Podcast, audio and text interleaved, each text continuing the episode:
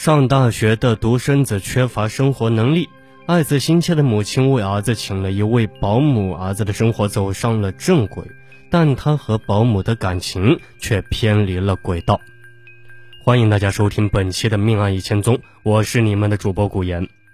四十五岁的柯雪芬是湖北省宜昌市一家私立医院的主治医师，丈夫是某上市企业的副总。二零零七年的九月。他们的独生子聂小飞考上了武汉名牌大学，这是一个堪称完美的幸福之家。二零零七年的十一月的一天，柯雪芬接到儿子沮丧的电话：“妈妈，我不想上学了。”宝贝儿子出了什么事呢？柯雪芬一下子紧张起来，连忙请了假，赶到武汉。赶到儿子的学校，见到聂小飞时，柯雪芬简直不敢相信自己的眼睛。仅仅离家两个月，以前那个俊美阳光的少年变得眼圈乌黑，头发蓬乱。虽然还是秋天，但他在短袖 T 恤外面罩上了厚棉袄，棉袄上几大块黑乎乎的油渍清晰可见。见到了妈妈，聂小飞委屈的眼眶红了，嗫嚅着：“妈妈。”打水、洗衣服，什么都要自己做，我受不了了，我想回家。原来儿子适应不了离开父母独自生活的辛苦，由于缺少生活常识，他常常被同学笑话。看到儿子的狼狈样，柯雪芬心疼不已。在当地，柯雪芬对儿子的溺爱是出了名的。有一次呢，几个同事在办公室对着报纸上的一则新闻哈哈大笑。新闻上说，一个孩子已经上初中了，还不知道鸡蛋怎么剥壳，因为他从小到大吃的鸡蛋都是妈妈剥好了壳的，他只管把蛋放进嘴巴就行。而柯雪芬却一下也没笑，因为他觉得儿子是在他世上行走的心肝，让他少受点世间的风雨有何不可呢？柯雪芬和儿子回到那间租来的公寓，开学之初呢，儿子不习惯与那么多人同居一室。柯雪芬就为他在学校附近的一个高档公寓租了个单间，以利于他静心学习。打开门，眼前的景象吓了他一跳。客厅里堆满了食品包装袋和纸屑，床上的被面和床单脏兮兮的，看不出颜色的运动鞋和臭烘烘的袜子塞满了床底。卫生间的窗子关得严严实实，里面弥漫着刺鼻的味道。何雪芬倒吸了一口凉气，连主卧都不如呀，这哪是人住的地方？他责问儿子为什么一点都不收拾。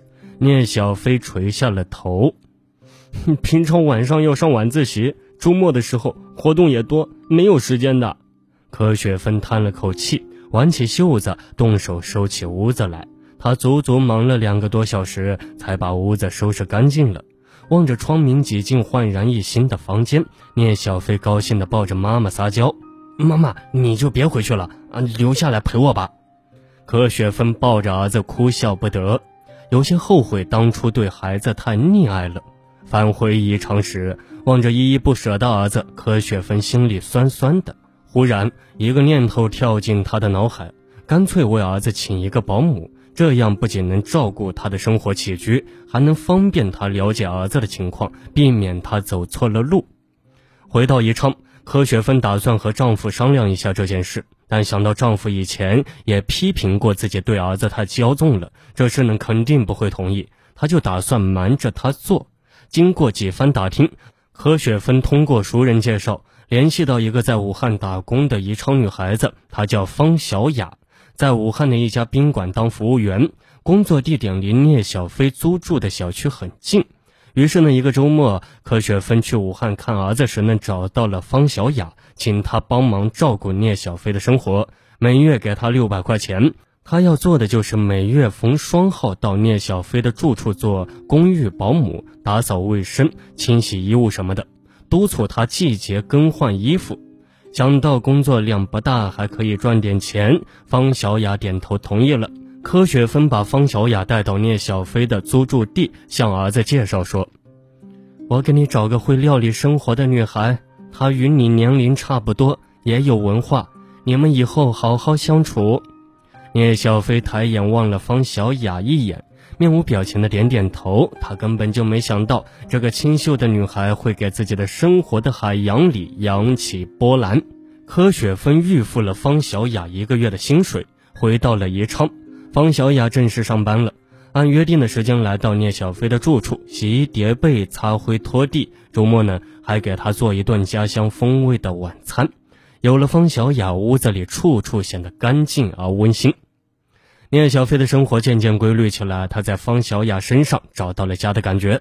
得知他出生于农村，读书时呢成绩优异，为了把上学的机会留给弟弟妹妹，他高中没毕业就出来打工，一边打工一边自学大专题材。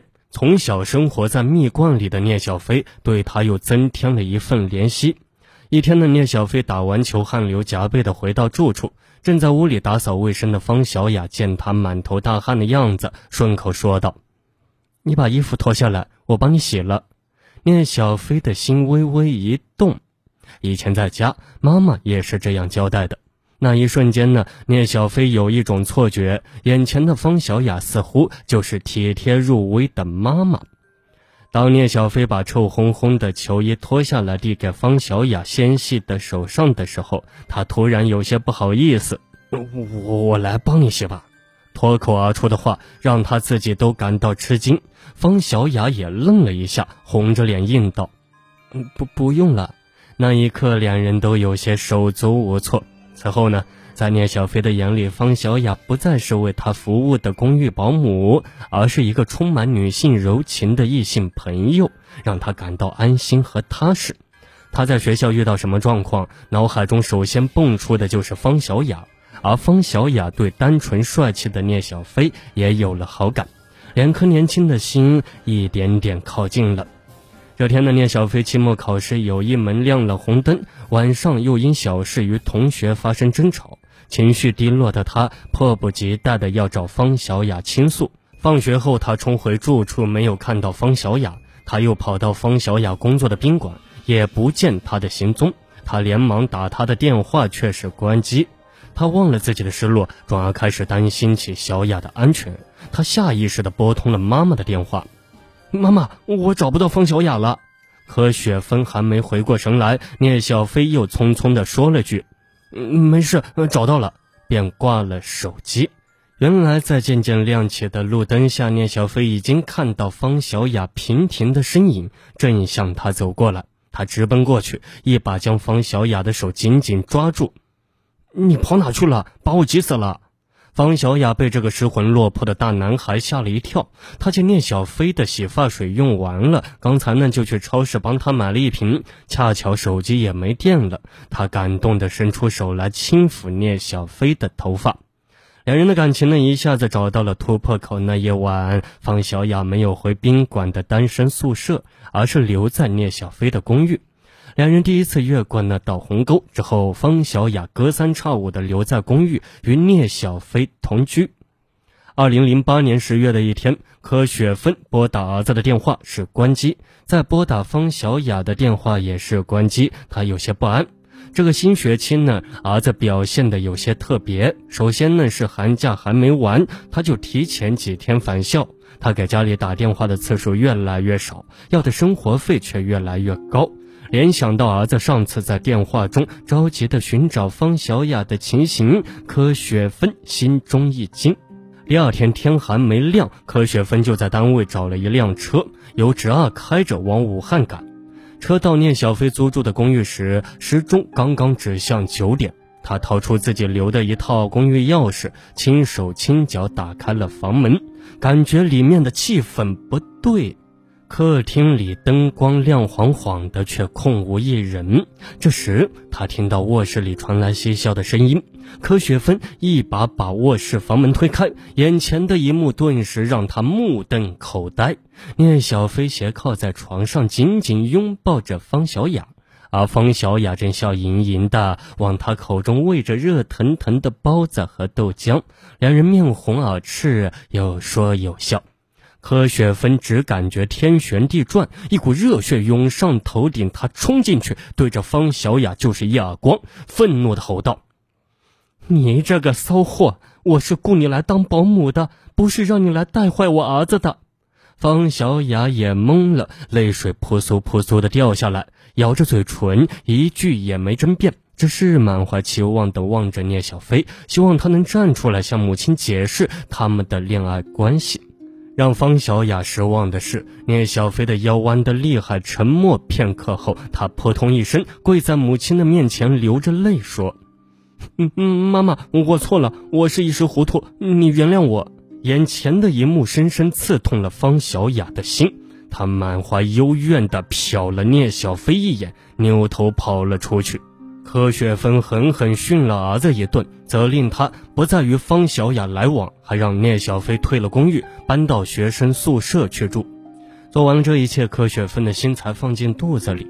二零一二年的一月三日，柯雪芬接到聂小飞班主任打来的电话，说聂小飞与一个叫做方小雅的女孩经常开房同居。怒不可遏的柯雪芬冲到武汉。把儿子和方小雅逮了个正着，他一只手抓住了方小雅的头发，边打边骂：“你这个狐狸精，我和你拼了！”方小雅争辩道：“我们是自由恋爱，你管不着。”围观的同学越聚越多，聂小飞本来想拉架，又怕被笑话，竟悄悄地往人群外溜走。方小雅瞥见男朋友想逃跑，一把将柯雪芬推开，疯了一样去追聂小飞，嘴里带着哭腔喊道：“聂小飞，你是不是男人？你要是男人的话，就和你妈当面说清楚我们的事。”可是聂小飞却越跑越远，方小雅的精神几近崩溃，她给聂小飞发了最后一条短信：“你不是真男人，我恨你，我做鬼也不会放过你。”然后关了手机，聂小飞收到短信，有些害怕了，想起两人在江边约会时，他曾望着奔腾的江水，对他说：“如果有一天你抛弃了我，我就去跳长江。”聂小飞连忙喊了另外一个男同学作伴，到江边找方小雅。果然，在江边的一块他们以前约会时常坐的石头上，方小雅正木偶般的坐在那里。聂小飞连忙向他跑去，一边大声地对他说：“别干傻事呀！”哪知方小雅扭头看了一眼，就跳下了石头，头也不回地往江心走去。聂小飞连鞋子也顾不上，急忙跳进江中去拉方小雅，而方小雅见他要冲过来，更是往前滑了一大步。聂小飞一个跨步，眼看着就要够着方小雅了，他却脚下一空，踩着水下的一个巨大的沙坑，水性不好的他一下就被江水淹没了头顶。聂小飞的同学连忙呼救，路人把方小雅救上了岸。聂小飞被打捞上来时，早已经停止了呼吸。面对聂小飞的父母，方小雅愧疚地跪在地上，请求他们的原谅。可是柯雪芬对他已经恨之入骨。